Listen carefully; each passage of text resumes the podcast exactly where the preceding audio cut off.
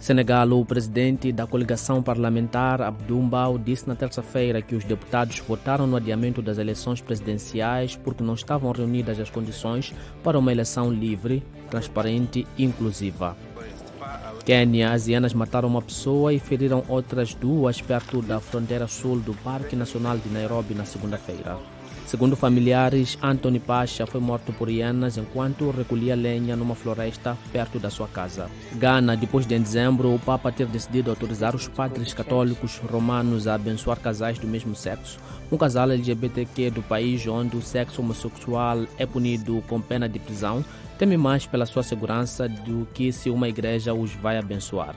Marrocos, uma equipa internacional de arqueólogos descobriu mais de 80 pegadas humanas com cerca de 100 mil anos na costa perto de Larache.